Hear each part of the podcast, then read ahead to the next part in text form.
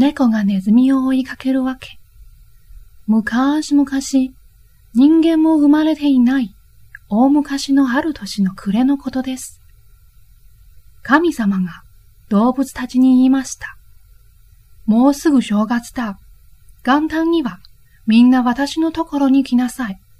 そして先に来た者から十二番目までをその年の大将としよう。ところが、うっかり者の猫は集まる日を忘れたので、友達のネズミに聞きました。するとネズミは、ああ、新年の二日だよ、とわざとそう教えました。さて、元旦になりました。牛は足が遅いので、朝早くに家を出ました。ちゃっかり者のネズミは、こっそり牛の背中に乗って神様の前に来ると、ぴょんと飛び降りて、一番最初に神様の前に行きました。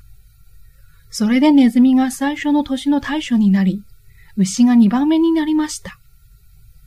その後、虎、うさぎ、タツ、ヘビ、馬、羊、猿、鶏、犬、イノシシの順になりました。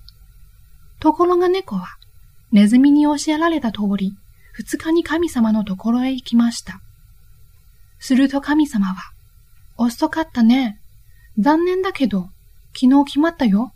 と言うではありませんか。悔しいのなんの。ネズミめ、よくも騙したな。怒った猫は、それからずっとネズミを見ると追いかけるようになりました。おしまい。